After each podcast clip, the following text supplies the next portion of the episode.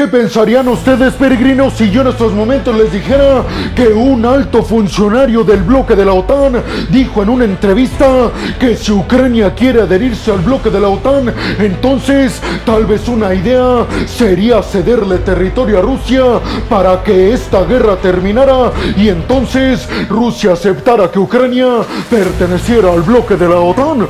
Pues abróchense los cinturones peregrinos porque en el video del día de hoy precisamente vamos a abordar esta noticia, pero además hablaremos de un montón de más acontecimientos que harán que está en el filo de su asiento. Funcionarios ucranianos critican los comentarios de un alto cargo de la OTAN en los que aseguró que Kiev podría unirse a la alianza cediendo territorio a Rusia. Y vámonos rápidamente con esta noticia, peregrinos, que tiene que ver con el enfado que le causaron declaraciones de un alto funcionario del bloque de la OTAN al presidente ucraniano Volodymyr Zelensky. Y es que precisamente este aseguró que si Ucrania quiere acceder a la OTAN, una idea probable para que Rusia accediera a la adhesión ucraniana al bloque de la OTAN sería cederle a los rusos algo de territorio ucraniano, como por ejemplo la península de Crimea. Estas declaraciones cayeron obviamente muy mal a Volodymyr Zelensky y a varios altos mandos funcionarios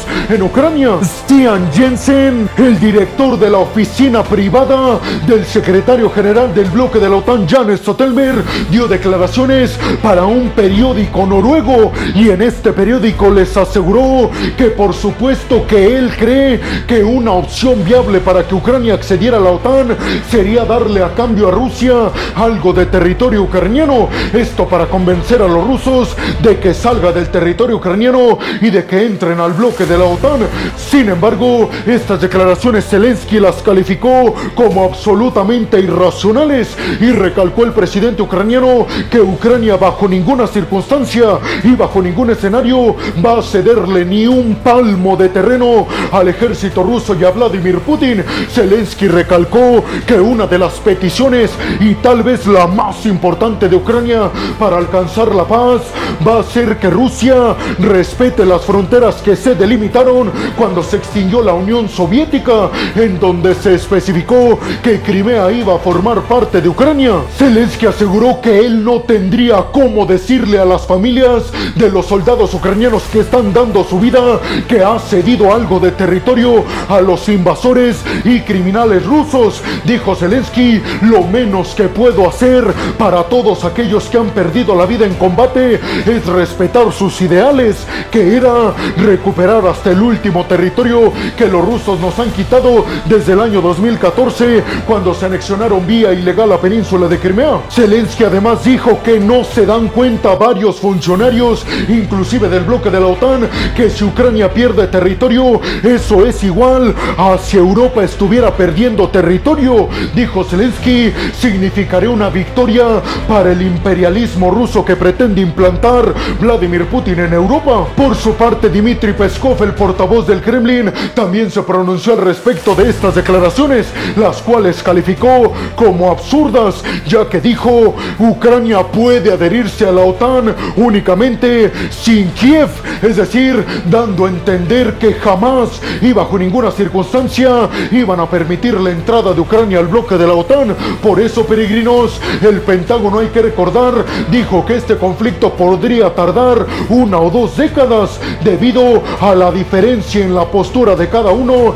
de los bandos implicados Rusia y de Ucrania. ¿Ustedes qué piensan, peregrinos? ¿Cómo califican estas declaraciones del alto funcionario del bloque de la OTAN asegurando que si Ucrania quiere adherirse a la OTAN, una posibilidad sería cederle territorio a los rusos para que el Kremlin accediera a esta adhesión ucraniana? ¿Ustedes creen que Zelensky tiene justificación al decir que esta propuesta es irracional y al pedir que se respeten las fronteras que se delimitaron cuando se extinguió la Unión Soviética? Bienvenidos a un nuevo video de geopolítica en el cual, como ustedes ya saben, les voy a platicar lo más importante que ha acontecido a niveles diplomáticos y geopolíticos alrededor de todo el mundo. Yo soy Alejandro Peregrino. Aquí arrancamos. Rusia comenzó a producir su propia versión de los drones Shahed de Irán, según investigadores. Y vámonos rápidamente con esta noticia, peregrinos, que tiene que ver con que al parecer Rusia ya no va a necesitar los drones kamikaze iraníes. Esto porque aseguraron informaron unos investigadores pertenecientes y colaboradores de CNN en español en Estados Unidos que funcionarios rusos ya estarían produciendo, gracias a la industria militar del Kremlin, varios drones militares Shahed al estilo iraníes. Esto supuestamente asegura CNN lo habrían conseguido los rusos con la propia autorización de las autoridades en Teherán, ya que les habrían vendido toda la información necesaria para que Rusia pueda construir en su territorio una propia versión de los drones militares kamikaze Shahed iraníes, drones con los cuales ustedes ya lo saben peregrinos, Rusia ha estado lanzando ataques masivos en contra de ciudades e infraestructura ucraniana. El Reino Unido a través del MI6 británico, su agencia de investigación y de inteligencia, dijo que ellos también tenían pruebas contundentes y fehacientes de que Rusia ya estaba construyendo este tipo de drones en su propio territorio y que lo estaba haciendo con la ayuda de terceros países que estaban ayudándole al Kremlin a evadir las sanciones tecnológicas impuestas por parte de Occidente. Esto para tener los componentes necesarios tecnológicamente hablando para construir estos drones en Rusia. ¿Y por qué esto juega en contra de Ucrania? Pues déjenme les digo peregrinos que si Rusia produce en su propio territorio estos drones kamikaze, eso le facilitaría tener más drones disponibles para lanzarlos en contra de Ucrania. Ese es el verdadero problema y la principal preocupación de los ucranianos. Por su parte, Irán continúa insistiendo que ellos no le han vendido ninguna información a Rusia para que fabrique este tipo de drones Shahed iraníes y que además ellos no le han vendido este tipo de drones a Rusia desde que empezó su invasión, que todos los que ha lanzado Rusia en contra de Ucrania se los vendieron los iraníes antes de que arrancara esta invasión y no durante esta. Por su parte, Rusia no se ha pronunciado al respecto de esta situación. ¿Ustedes qué piensan, peregrinos? ¿Creen realmente que Rusia logre evadir las sanciones tecnológicas occidentales para construir sus propias versiones de drones militares kamikaze Shahed iraníes? Y sobre todo, ¿creen que eso inclinaría la balanza hacia el lado ruso en contra de los ucranianos y las batallas que se están dando en estos momentos en el este y en el sur? Polonia detiene a dos ciudadanos rusos por distribuir propaganda del grupo Wagner en Polonia. Y vámonos rápidamente con esta noticia, peregrinos, que tiene que ver con las crecientes tensiones entre Polonia, Rusia y Bielorrusia. Y es que en esta ocasión vamos a abordar la noticia de que Andrzej Duda, el presidente polaco, dijo que dos ciudadanos rusos han sido arrestados en Polonia. Esto debido a que estaban distribuyendo propaganda perteneciente a los mercenarios de Wagner. ¿Propaganda para qué, peregrinos?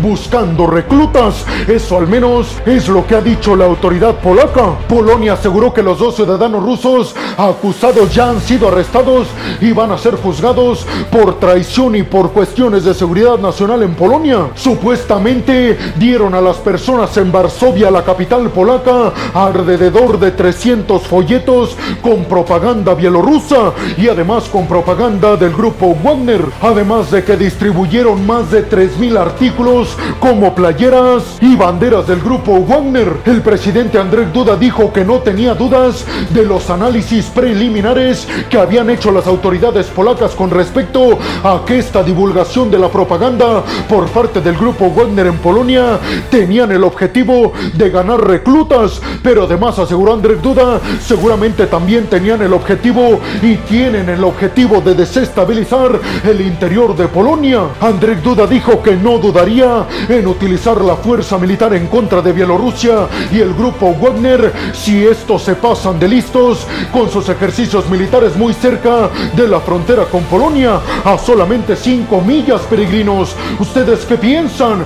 ¿Creen realmente que estos ciudadanos rusos que estaban distribuyendo propaganda del grupo Wagner en Polonia tengan el objetivo, como asegura el presidente polaco, de ganar reclutas y además de desestabilizar el territorio polaco? ¿Creen que Polonia va a tomar la decisión de cerrar por completo sus fronteras con el territorio bielorruso precisamente para evitar que crucen esta frontera ciudadanos prorrusos, ciudadanos pro-bielorrusos y además ciudadanos que buscan reclutas del grupo Wagner? Estados Unidos condiciona relaciones con talibanes al trato hacia la mujer. Y vámonos rápidamente con esta noticia, peregrinos, que tiene que ver con declaraciones que ofreció el secretario de Estado de Estados Unidos, Anthony Blinken, Y este dijo cosas muy peculiares con respecto a Afganistán y los talibanes. Esto cuando se cumplen dos años de su ascenso al poder y de la toma de Kabul después de que Estados Unidos abandonara con sus tropas el territorio afgano.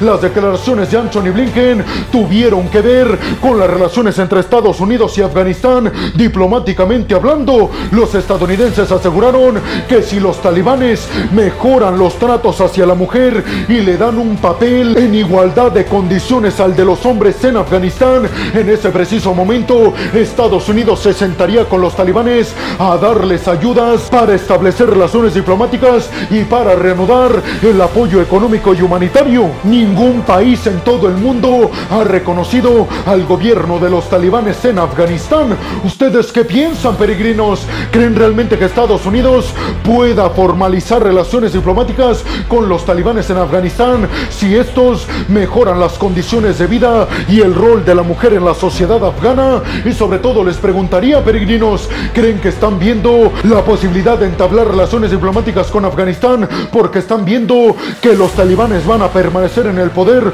durante muchos años? Santiago Peña es investido como nuevo presidente de Paraguay. Y vámonos rápidamente con esta noticia, peregrinos, que tiene que ver con que finalmente y de forma oficial, Santiago Peña en Paraguay acaba de formalizar el inicio de su gobierno. En su discurso de apertura, aseguró que buscará entablar diálogos nacionales con la oposición e internacionales con todos los bloques habidos y por haber. La ceremonia de investidura contó con la presencia de William Lai, el vicepresidente de Taiwán, que les recuerdo peregrinos, Paraguay es uno de los 13 países que mantiene relaciones diplomáticas con Taiwán y no con China. Dijo que le agradecía muchísimo a todos los aliados de Paraguay, sobre todo a Taiwán, por hacer que empiece la revolución tecnológica, trayendo varias empresas de semiconductores al territorio paraguayo. Esto como promesa, peregrinos, para seguir entablando relaciones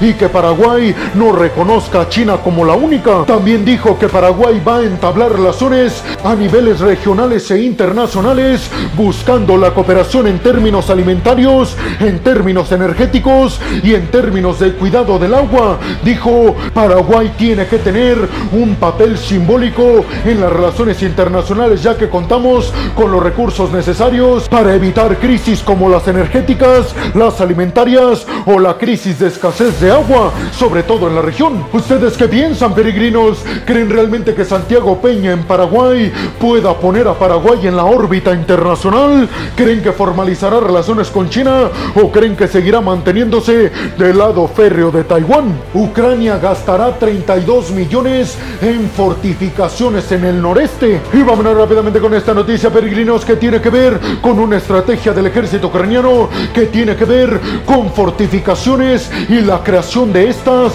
en el este y en el sur, sobre todo peregrinos en el norte, en el este y en el sur. Esto peregrinos buscando resguardar los territorios que actualmente controla el ejército ucraniano. Zelensky aseguró que va a invertir 32 millones de dólares en la fabricación de estas fortificaciones, sobre todo para frenar cualquier intención de los rusos de entrar al territorio que ya controlan los ucranianos. Zelensky reconoció que es muy probable que el conflicto con Rusia dure varios años y que precisamente por esta razón tienen que pensar en resguardar los territorios que actualmente ya han recuperado los ucranianos. ¿Ustedes qué piensan, peregrinos? A sus cálculos, ¿cuántos años creen que durará este conflicto entre Rusia y Ucrania? Y bueno, hemos llegado al final del video del día de hoy, peregrinos. Les quiero agradecer muchísimo todo el apoyo que me dan. Sin ustedes, yo no podría dedicarme a lo que más me apasiona en el mundo. Así que muchas, pero muchas gracias, peregrinos. Sin más por el momento, nos vemos en el siguiente video de Geopolítica. Hasta la próxima.